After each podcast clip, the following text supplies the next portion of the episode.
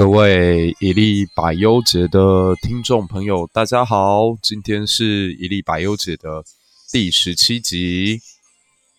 那今天是二零二零年的九月十七号，诶，刚好第十七集诶。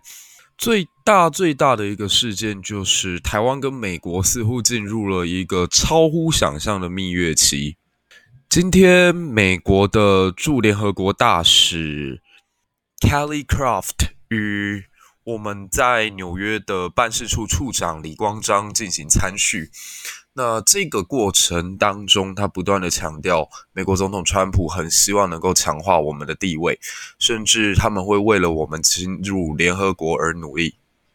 而无独有偶的是，今天同样也是美国的国务刺青来访台北的日子，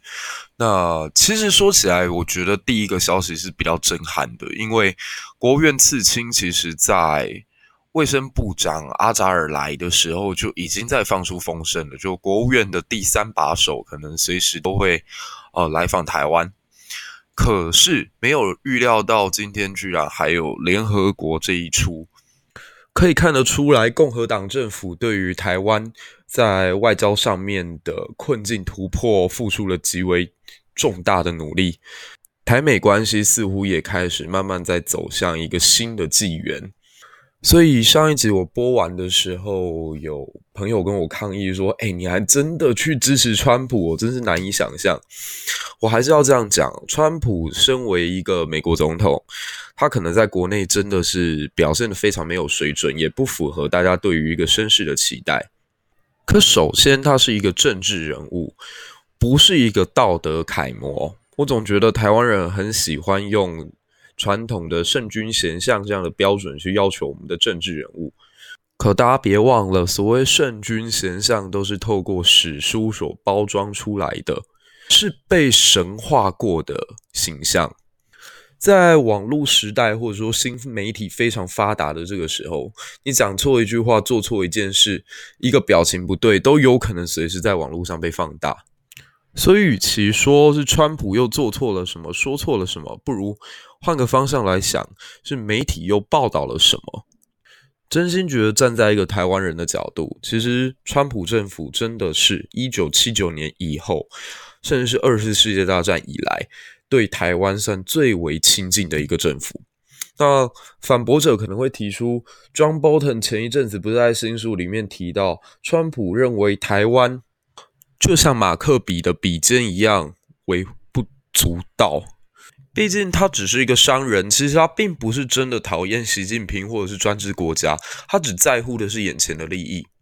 那这样讲的人，我当然也没有办法反驳。不过我们可以看到，最重要不是他说了什么，而是他做了什么。至少在过去的这几年当中，二零零八年开始通过了《台湾旅行法》、《台湾国际参与法》、《台湾盟邦国际保障》以及《台湾防卫法》。就事论事而言，其实这几个法律都有效地提升台湾在国际上的能见度以及安全。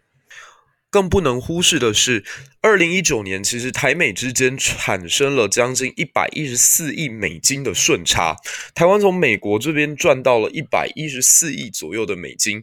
那这个成长率呢，与二零一八年相比，成长了百分之七十八。可以说，台湾在过去的这一年加深了许多对美国的依赖。那同时，美国也在这个月发表了即将对台军售七项武器的消息，而且这七项武器有别于过去。过去美国给我们的武器大多是用来防卫所用，但这一次美国所提供的七项武器呢，嗯，通通具有主动攻击的效果。那当然可以两面说，就是美国还真的快要把台湾当成马前卒了。万一他真的跟中国之间的冲突继续加深，嗯，难道台湾必须要主动出击吗？还有一种质疑是，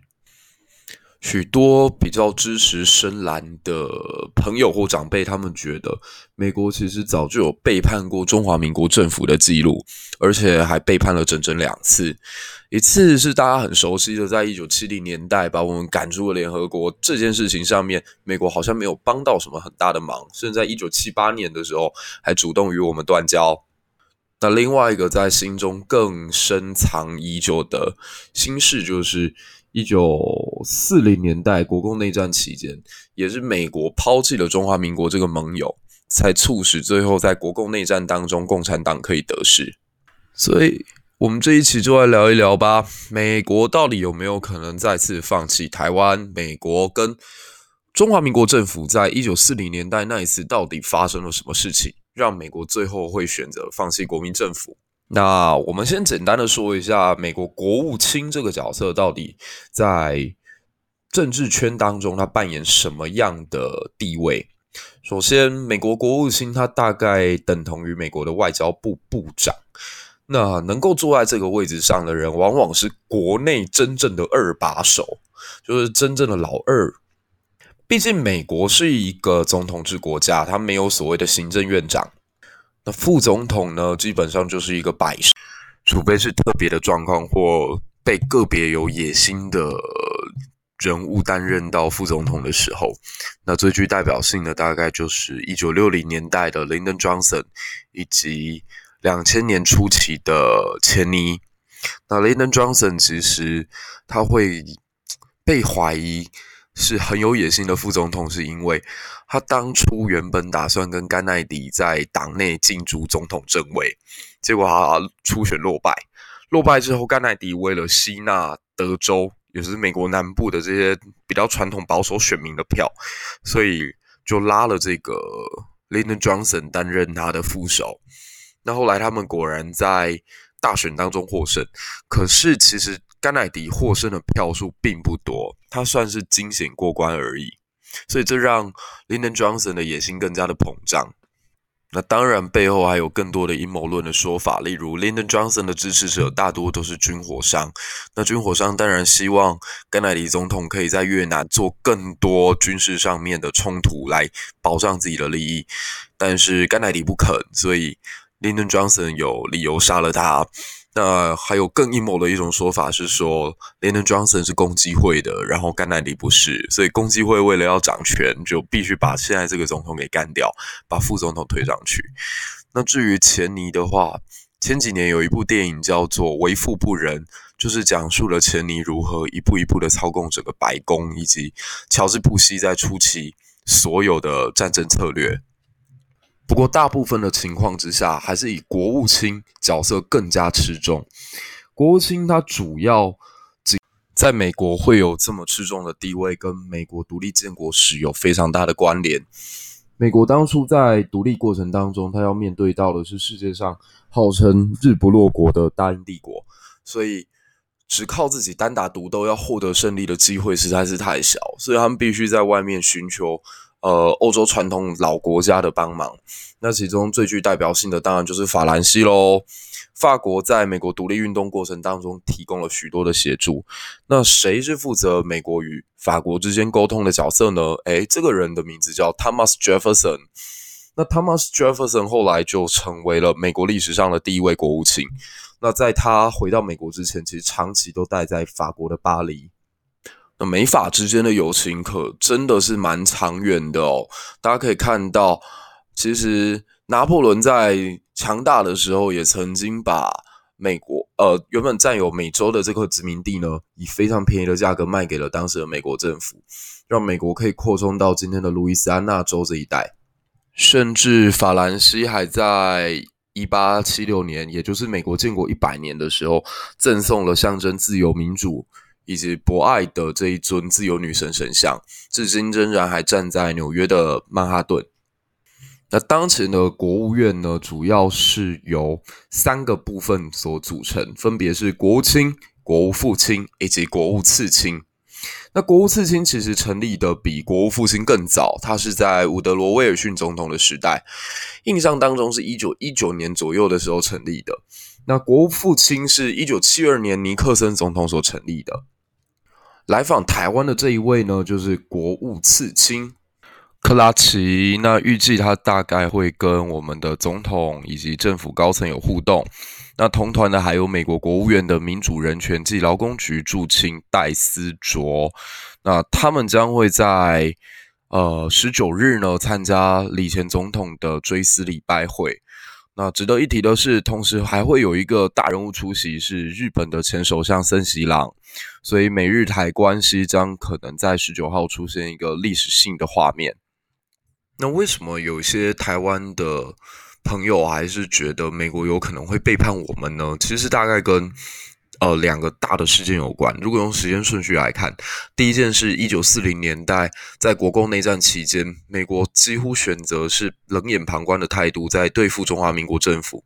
那中华民国政府最后败亡，美国似乎也没有出太大的力量，甚至还一度从国务院派人到台湾的总统府去痛骂蒋介石。那另外一个就是一九七零年代，呃。美国其实，在外交上面并没有给予台湾太多的帮忙，甚至在一九七八年的时候，还主动对我们提出了断交这样的一个要求。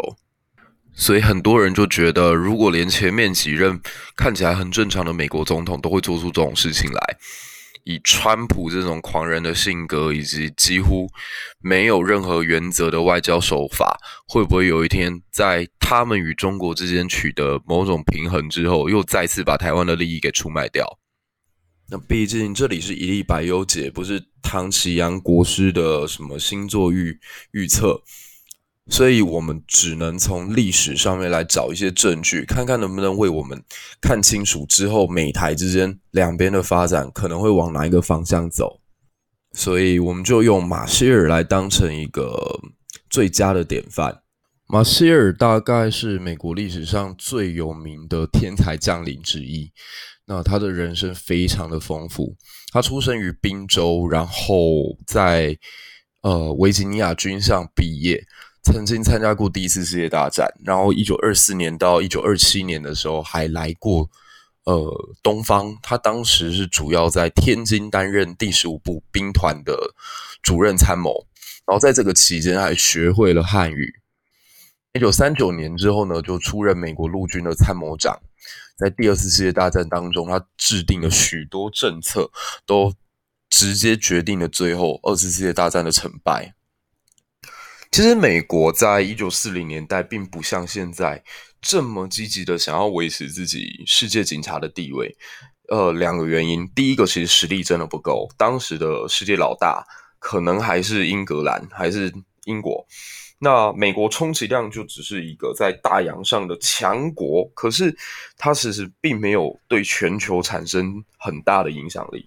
那第二是美国，其实它传统的外交路线非常坚持所谓光荣孤立，也就是它不去参与到任何欧洲老牌国家之间的权力斗争，它独立于大西洋之上，它就是一个旁观者的角色，随时等着看有没有机会鹬蚌相争，渔翁得利一把。所以在第二次世界大战刚爆发的时候，其实美国一直希望能够保持中立，不要让自己卷进去。那是什么样的力量去打破了美国的这个决策呢？其实马歇尔就是其中特别重要的一股思潮的领袖。他当时的看法很简单，就是不管这一次有没有要去援助英国，有没有要参加二次世界大战，美国迟早一定会被卷入战争。所以现在应该是要帮助英国，然后帮助美国可以找到更多的备战时间。那这个看法当然是极有远见的啦。美国在二战后期之所以有源源不绝的战机、战舰可以使用，其实跟马歇尔在这段时间争取时间的看法是有极大相关的。那此后，他还帮助罗斯福总统制定一个策略，就是先攻打纳粹德国，再来对付日本帝国。这个想法着眼点在于，如果不先对付纳粹德国的话，纳粹德国有可能。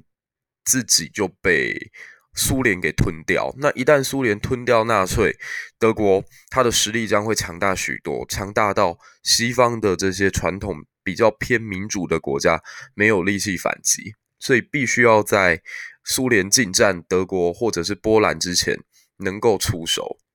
除了战略制定上面的眼光独到，他连看人都特别特别的准。他曾经提拔过的名将无数，最具代表性的就是后来成为美国总统的艾森豪，以及另外一位美国在六零年代末期成为很多右派主义心目中的英雄的巴顿将军。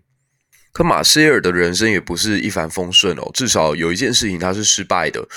那就是他在国共内战前夕曾经前往中国进行对两边的调停。那他调停失败，当然有许多的因素啦，包括蒋介石政府其实并不太听他的指挥。他当时觉得陈立夫跟杜聿明其实都是不适当的人选，应该撤换掉。但是蒋介石其实特别特别相信陈立夫他们，所以始终并没有把马歇尔的想法纳入自己的考量当中。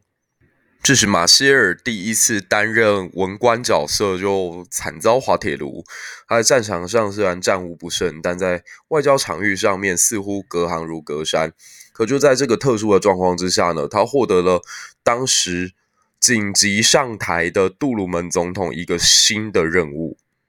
杜鲁门总统其实算是完没有什么特别的准备，就担任上总统大位的一个政治人物。他本身也不算太有魅力，甚至在后来要竞选连任的时候，还差一点被共和党的对手给打败。在民调上面，他曾经长期的落后百分之十个百分点。然后他对国际事务也不算熟悉，所以他非常需要有一个能够做出大局观，然后在这种紧急时刻为美国找到正确方向的人。那这个重责大任呢，就落到了马歇尔的身上。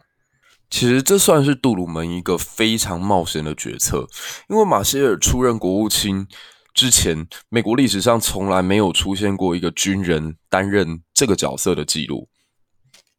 此外，他对马歇尔真的是非常的信任，或许是因为他自己对国际真的不熟悉吧，所以几乎只要是马歇尔所提出来的计划跟想法，杜鲁门都会百分之百的支持。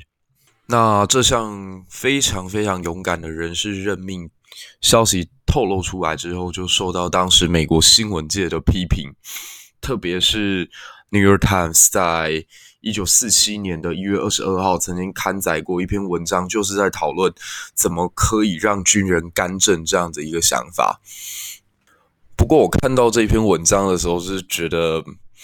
还蛮想吐槽的，因为美国历史上军人干政的例子那不止这个，好吗？好几任美国总统自己本身就是军人出身，远的不说，艾森豪不就是一个吗？华盛顿也是啊，甘乃迪也是啊，所以我总觉得美国去提出军人干政似乎有一点奇怪。那马歇尔在担任国务卿的时间其实一点都不长诶，然后只有整整两年而已。但是就在他的任内，就因为推动欧洲复兴计划非常成功，所以我们现在在课本上还会看到这个 Marshall's Plan 的这样的一个记录。那这也为他在一九五三年获得了一个诺贝尔和平奖。诶，刚好最近川普因为促进中东地区以色列跟附近国家的和平，所以在明年度被提名为诺贝尔和平奖的候选人之一。那好啦，一个这么优秀的国务卿，为什么最后会选择放弃中华民国政府，或者说作壁上观呢？那就得从当时的国际局势来着眼。当时其实美国最在意的是欧洲问题。刚刚其实我们有提到，早在马歇尔二次世界大战的时候就已经制定出了先欧后亚的这这个方案，也就是先解决掉纳粹德国的威胁，再来处理大日本帝国的问题。那其实战后呢，苏联的急剧扩张也让马歇尔继续把这个想法贯彻在后来他在国务卿的任期当中，也就是先处理好欧洲问题，再来解决亚洲问题。因此一来，大方向上，美国一定是把资源放在欧洲这块土地上。当时苏联红军的数量极为庞大，苏联其实最大的一个优势就是人多。他们国家在那短短的十年内啊，发生了大清洗，死亡了两百多万人，又发生纳粹德国入侵，再死亡两千多万人。可是即使如此，在战后啊，他们的数量，红军的数量，还是远远超过英国、法国、德国跟意大利四国的总和。那这当然是给西欧以及美国有很大很大的压力喽。如果美国打完了一整场二次世界大战，付出了这么多的心血，最后只是养出一只比希特勒还要更可怕的怪兽史达林的话，那么这场仗不但是白打，而且甚至就为第三次世界大战埋下了所谓的火药。为了避免这种状况的发生，因此马歇尔在组建国务院的成员的时候，特别找了一个苏联方面的专家，叫 Kennan 肯南先生。这边可以特别说一下哦，其实马歇尔在担任国务卿的时候，国务院是非常混混乱的。那他开始大刀阔斧的改革，把他当年在军中的那一套完全带进这个行政班底来。他强调了两件事，就是效率跟结果。这也在之后他两年的任期当中得到非常非常彻底的落实。那因为帮助欧洲是第一优先考量，所以如何帮助当时的国民党政府就成为了第二层次的考量。当时其实美国侵华或者说呃跟中华民国政府友善的势力是很庞大的。在二次世界大战期间，呃，蒋介石的夫人宋美龄到美国国会去演讲的时候，还获得了满堂彩。而且对美国人来讲，实际利益上，在东方有一个强大而且可以帮助自己制呃抗衡这个苏联的盟友，怎么看都非。就是美国其实与中国才刚合力打完了一次世界大战，如果在这个时间点选择抛弃国民党政府，于道义上好像也说不太过去。因此，美国国内就形成了两个拉锯的力量：到底我们应该要救援欧洲，还是救援中国，还是应该两个都救？可是，其实救援中国就像是一个看不到底的财务黑洞。当时曾经有人估算过，如果美国去支援中国政府的话，